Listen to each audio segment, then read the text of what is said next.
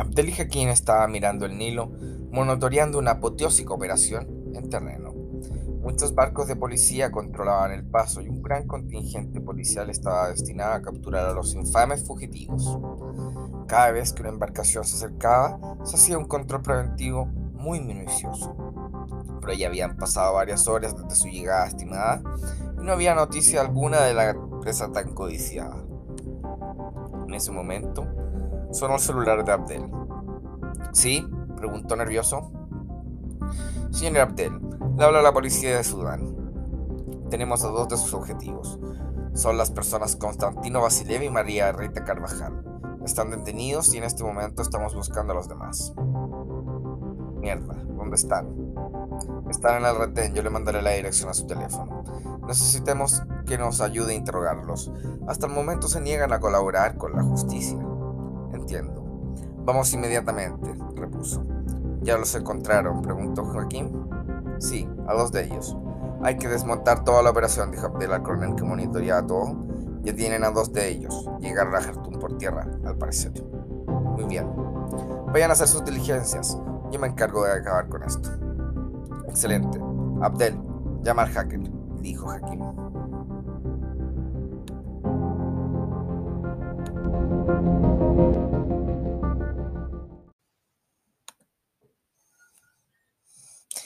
Salam esperaba paciente el resultado de la búsqueda por el río.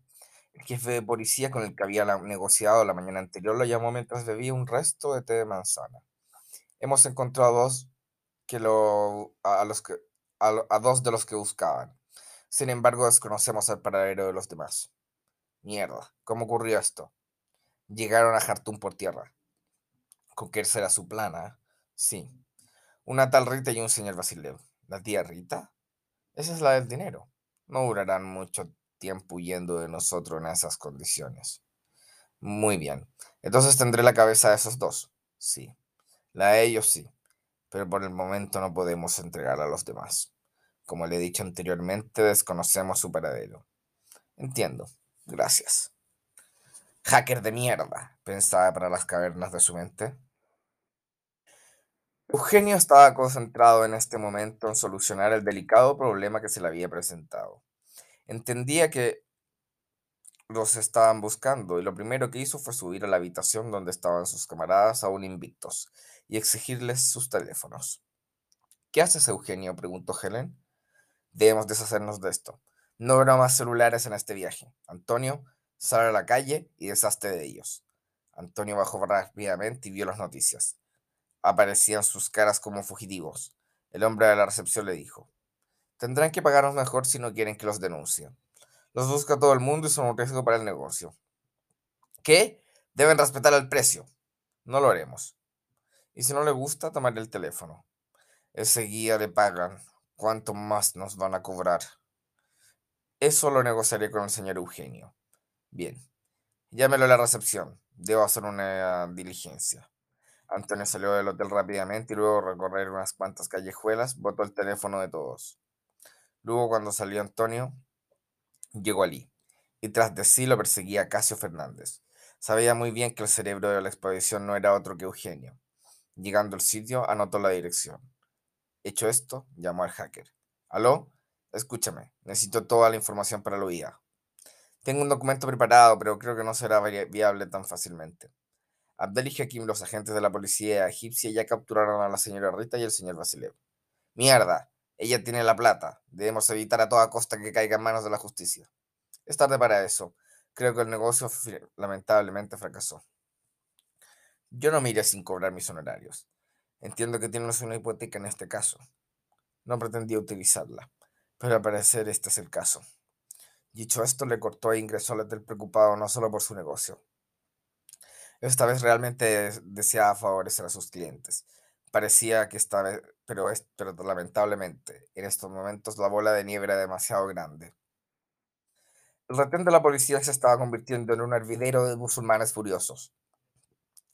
La noticia de la mujer que deliberadamente había cagado la gran alfombra de la mezquita ya era pública y la ira se esparcía con el viento. Cánticos, injurias e ingeniosos improperios se apoderaban del perímetro del lugar, donde el profesor Basilio y la tía Rita estaban resguardados. Incluso un contingente policial controlaba la ira del pueblo, gustazo- gustosa de ma- matar a machetazos a nuestra sacrílega pareja. En el interior del recinto se aparecía, se aparecía la muerte en cada esquina. Esto sí que será el final, Rita querida. Se acabaron no solo nuestras aventuras por el África, sino nuestra ridícula vida. Es una tragedia. Mi vida siempre se basó en la, aventura. Al muero, menos, muero en mi ley. En estos trágicos momentos, Rita querida, quiero decirte lo que siento.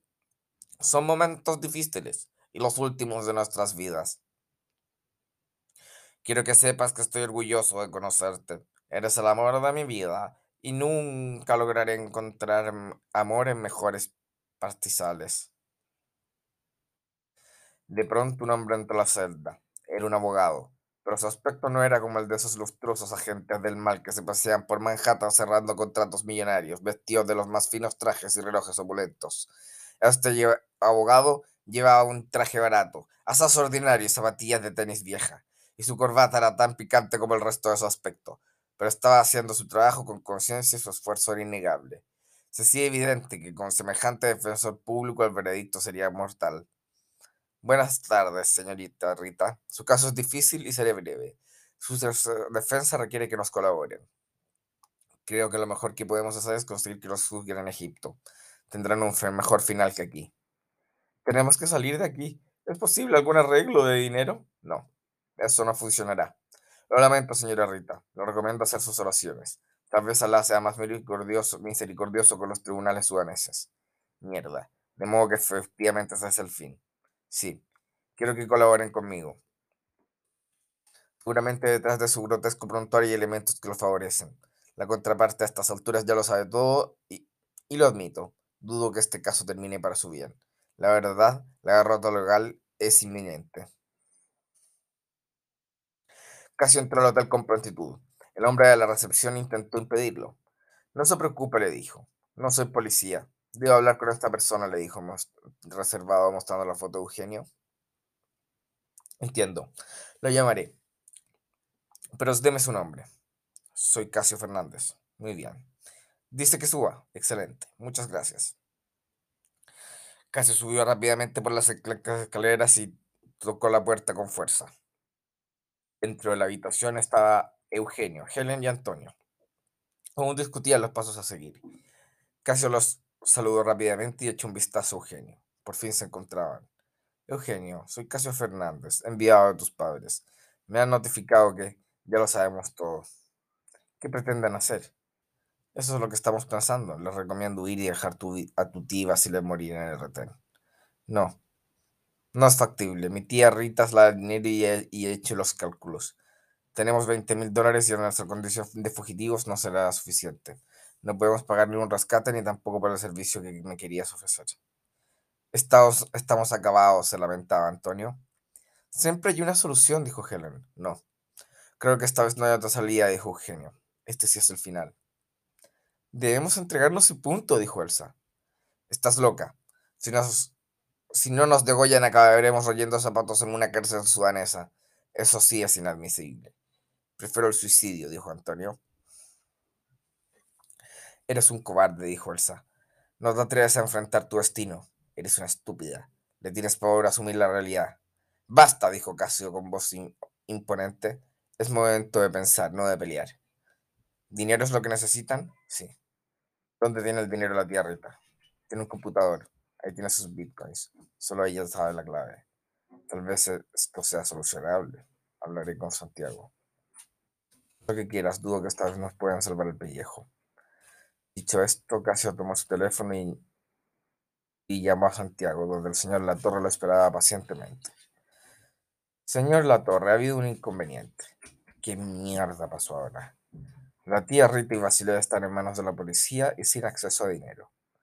Mierda. Al diablo con Basileu. Salva a mi hermana. Hay posibilidades de eso, dijo Casio cortante. Les notifico que de no contar con el dinero, me quedaré con la hipoteca. Eso ya lo habíamos asumido. ¿Qué más buscas? Mire, esto es un asunto complicado. Haré lo posible por salvar a su cuñada, pero dudo que tenga éxito. ¿De modo que morirán todos? Eugenio y los demás están escondidos en un hotel, pero no tiene dinero y... Veremos en Santiago si le podemos enviar dinero, dijo el padre. Pero huida en avioneta y el servicio por el momento resulta imposible. Solo la tía Rita tiene el dinero. Creo que este sí que se, esta vez se acabó todo. Hagan sus oraciones. Eugenio salió al patio trasero del hotel. Tenía que pensar detenidamente cuál sería su próximo paso. Estaba en el mayor aprieto desde que llegaron a Egipto y sospechaba que todo había acabado. Pero su alma no se resignaría a la derrota. Había que luchar. ¿Pero cómo? Necesitaban una estrategia. ¿Pero cuál? Sumergido de este modo en sus pensamientos y sin entender aún qué hacer, pues tenía aún la mente nublada de pensamientos, salió al patio y subió en la habitación en la que se escondían. Dijo en tono cortante. Espérenme aquí, hay unas diligencias. Por favor, no salgan y no me busquen. Necesito de su completo silencio. Eugenio, ¿a dónde vas? preguntó Helen. ¿Que no lo ves? Si sales te apresarán. Esto ya se acabó. Soy un enamorado de las causas perdidas, y mi amor traspasa lo racional. Eres un loco y morirás como tal, Helen. Este destino cruel es coherente con las cartas. La verdad, no estoy segura, pero creo que no del todo. Eugenio, no te vayas. Tengo que intentar algo. No quiero saber lo que pretendes hacer acércate un poco más. Helen, te amo, siempre te he amado. Aunque no lo creas, he hecho mucho por ti. Eugenio, yo te amo, pero, pero amo a un hombre que aún está escondido en un laberinto. Sal de ahí y ve la luz. En ocasiones la luz se encuentra hasta la más oscura caverna. Dicho esto, la besó con pasión. Fue un beso largo y emotivo, pero por sobre todo aquello, sincero. Después de ello, Eugenio sale corriendo y vestido de musulmán.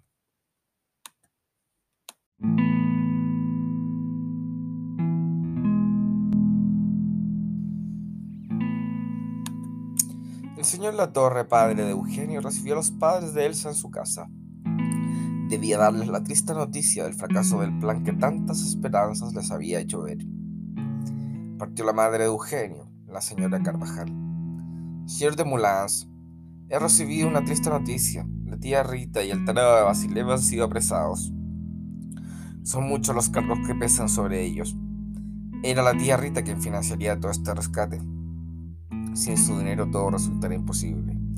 Casio les devolverá su dinero en este caso. Así que todo el plan fracasó. Bueno, creo, creo que hemos hecho suficientes esfuerzos por nuestra hija. Si tal es el caso, deberá acabar abandonada su suerte, dijo en voz sentida y oscurecida por el dolor. En cuanto a nosotros, tendremos que dejarle esta casa a Casio, prosiguió el padre de Eugenio.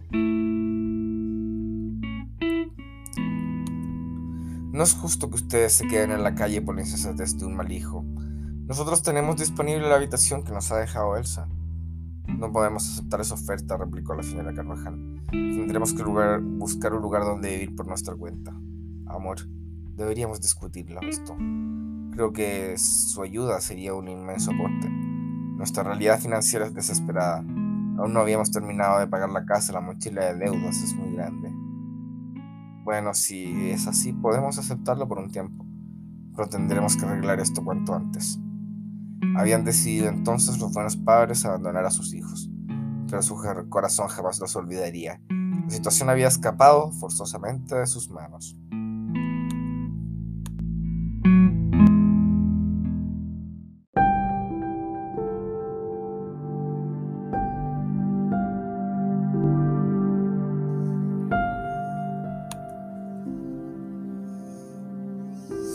Rita querida, amor de mi vida, creo que esta vez tendremos que resignarnos a nuestra suerte fatal.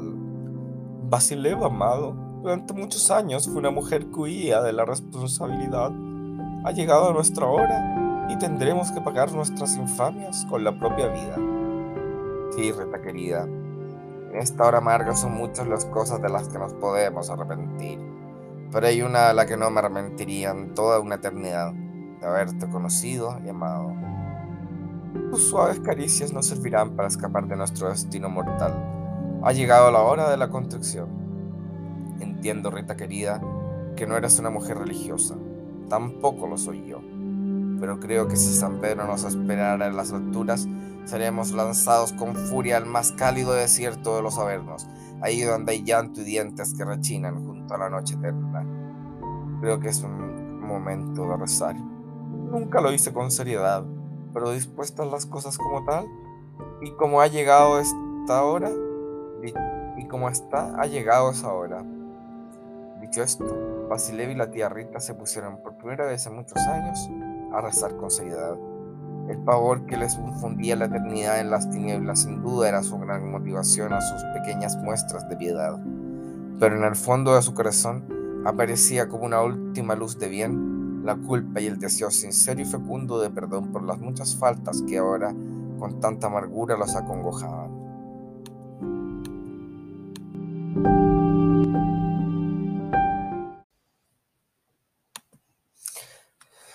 Casio hizo sus maletas rápidamente. Suponía con bastante base que los planes de Eugenio no serían sino otro fracaso más dentro de su accidentado viaje. Tenía en sus manos el documento de la hipoteca. No sentía placer dejando a las personas en la calle, pero esta era la paga justa por sus muchas diligencias. No era su culpa el fracaso del plan. De hecho, nunca pensó que el plan fuese a llegar al éxito. Tomaría pasajes a Chile enseguida. Su aventura africana había terminado. Sin embargo, pese a todas las inclemencias africanas que había padecido, algo había en este caso que aún lo intrigaba. El Nilo, con sus aguas cargadas de espanto, lo tenía hipnotizado. Tendría que esperar algunos días antes de salir de Sudán. Las líneas aéreas estaban colapsadas por la cantidad de personas que huían de su patria, por el devenir político del país. Serían días de calma y reflexión para el caso, que ya se planteaba nuevos desafíos. Hacker estaba despierto y muy preocupado. Sabía muy bien que le había dado información falsa a un sicario, y esto era un juego peligroso. Meditando cómo salir de este delicado atolladero, recibió la llamada de Shalam. ¿Aló? Hola, don Shalam. ¿En qué puedo servirle? Necesito saber dónde están ahora los fugitivos. Quiero su ubicación exacta. La policía sudanesa solo tiene a dos de la expedición. Necesito los demás. Enseguida le envío la información que me solicita. Deme unos minutos. Muy bien. Espero que esta vez sea información precisa. Luego de cortar la llamada, el hacker llamó a Casio. Con las maletas ya hechas y vestido para abandonar el país en dos días, Casio contestó. Casio, el sicario me está pidiendo información de dónde se esconde Eugenio y los demás. Dale información falsa. Te pagaré 300 dólares. No es tan fácil. Mi vida puede correr peligro. Esta gente es violenta, ¿sabes? Solo hazlo. Eres una persona inteligente. Haz un invento creativo. Bien, veré qué hacer. Dicho esto, el hacker llamó a Shalam, a Shalam y nuevamente lo engañó. Casio Fernández estaba listo para dirigirse al aeropuerto. Un vuelo partiría de Jartum al día siguiente a la primera hora. Debía comprar el pasaje presencialmente en el aeropuerto. Así funcionaban las aerolíneas estatales. En esos momentos recibió una llamada anónima. Buenas tardes, contestó. Soy Eugenio. Llamo desde un teléfono público. Por favor, Casio, dame un día más. Estoy elaborando un plan. Eugenio, ¿estás loco? Huye por tu vida. La huida ya fracasó. Dame una oportunidad. Creo que esto puede funcionar. Explícame cuál es tu plan. No por esta línea. Puedes decirme tu plan personalmente. Solo si promete guardar silencio. Jamás hablaría de esto con la policía. Ven a mi hotel. Cuídate. Hay muchos agentes buscándote. Recuerda utilizar ropa árabe. Estaré ya en unos minutos. No quiero que participes. Solo que nos des un día más. Bien. Espero que no sea otra estupidez. No me hagas perder más tiempo.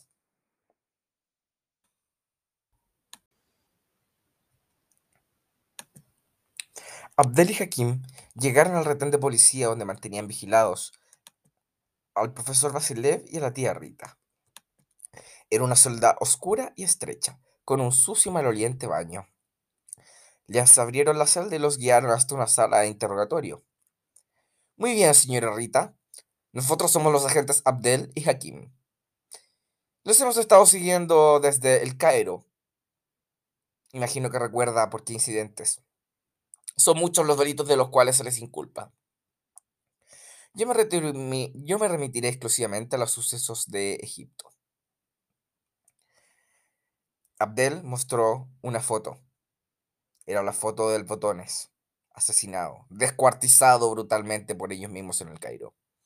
Este hombre, prosiguió Hakim mostrando una foto, desapareció en su habitación en el Cairo, la cual tiene muestras de la sangre del hombre que buscamos.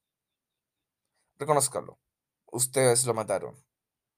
No sé de qué me está hablando, dijo la tía Rita, como diciéndose el idiota, como solía hacer. Pues nosotros sí lo sabemos, y tenemos pruebas contundentes para acreditarlo ante la justicia. También se robaron unos camellos frente a toda la policía, humillándonos internacionalmente. El hombre perdió siete camellos a los cuales ustedes huyeron de la justicia. Y además se presentan con prepotencia, mostrando credenciales diplomáticas falsas. ¿Creen que somos tan imbéciles como ustedes? Por otro lado, sospechamos de ustedes por el delito de rayar un antiguo mural, un mural ancestral. Y usted, señora Rita, por caminar desnuda en la calle. ¿Nada de eso les hace sentido? Nosotros no hemos hecho nada de eso, dijo con, con sinvergüenzura el profesor Vasilev. Bueno, por lo, vemos que por lo visto tendremos que seguir a su juicio. Les comento que si entregan el paradero de sus compañeros, podremos hacerle a ustedes una suculenta baja de penas. Pero para eso necesitamos de su colaboración. No estamos dispuestos. Tendrá que lograr su cometido por sus propios medios. Estos labios no hablarán, dijo la tía Reza con seguridad. Pues pueden mantener su silencio, pero lo que se diga en su contra podrá ser utilizado por nosotros. Buenas noches. Tal vez esta sea su último día. ¡Púdrete! le dijo con fiereza a la tía Rita, y luego lo escupió. El profesor Basilio se sacó un zapato y le dio un zapatazo. Han agregado dos delitos más a su largo prontuario, imbéciles. Nos vemos en tribunales, dijo Hakim. Eugenio, por su parte, se juntó con Casio fuera del hotel. Bueno, Eugenio, ¿qué pretendes? le dijo Casio. Libérale a la tía Rita y al profesor Basilio. Ya sé de qué modo lo puedo hacer, pero debo mantener absoluta reserva acerca del cómo para que esto sea una operación exitosa. No será fácil sobornar a la policía en estos casos, eh, Eugenio. Será más sencillo que eso. Dame un solo día. No te puedo dar más información. Espero que no involucre más problemas. Probablemente haya más, pero no será nada muy distinto de nuestra situación actual. Bien, Eugenio. Cualquiera que sea tu macabro plan, te daré un día. Pero si fracasas, no solo perderás tu boleto de día, también me quedaré con tu casa. ¿Entendido? Sí, lo sé perfectamente. Solo un día más. Adiós. Eugenio salió rápidamente del lugar y se cubrió la cara. Fue una ferretería industrial. Buenas tardes. ¿Qué desea? le dijo con gentileza al dueño del local. Eugenio dijo, sin ninguna consultura, acelerante y bidones. Ah, así que luchando contra el gobierno, ¿eh? Cuídese, muchos somos los que luchamos, pero no todos de esta forma. Sí. Abajo, Al-Fatah. Deme unos 50 litros. ¿Pero usted planea quemar el palacio presidencial? No, es para muchas cosas. Mis hermanos musulmanes sabrán qué hacer con él. Alá está con nosotros, dijo Eugenio con sinvergüenzura. Bien, ahí tienes todo. No se lo cobraré, pero no mates inocentes, le dijo el hombre. Alá nos guiará. Adiós. Eugenio salió con el bidón cargado y en la esquina había una bencinera. Lléneme estos dos estanques, por favor. Muy bien. El hombre los llenó con la roñosa manguera y rápidamente se los entregó. Muchas gracias, dijo luego de pagar.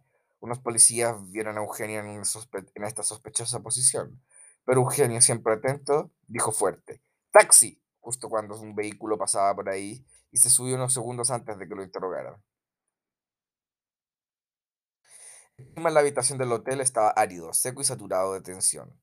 Nadie sabía cuáles eran los planes de Eugenio, pero se respiraba un aire cargado de horror.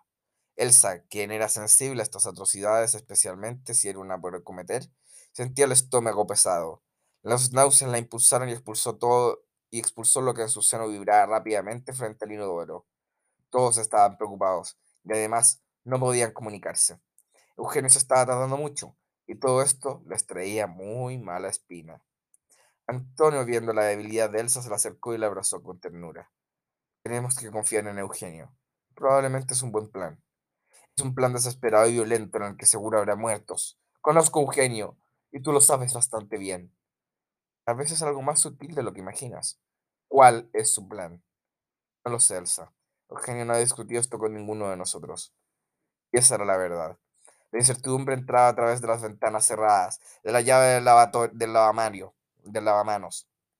Se sublimaba a través de la bañera y todos los muebles, inundando todo la mente como si se tratase de un juego de ruleta rusa.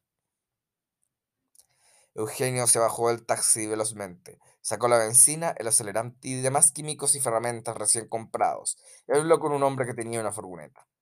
Buenas tardes. Ya es de noche, señor. Buenas noches. Necesito que me ayude en un importante trabajo remunerado.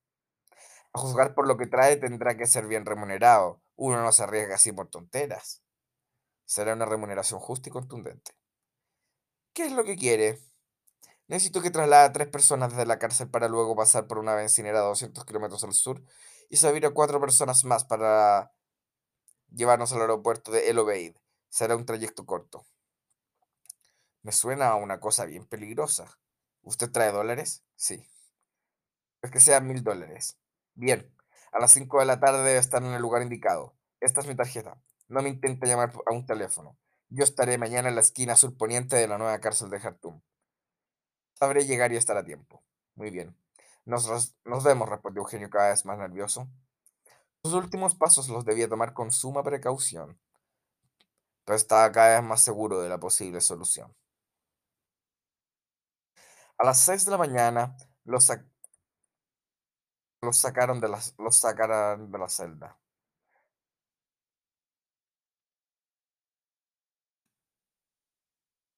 Ah, mierda.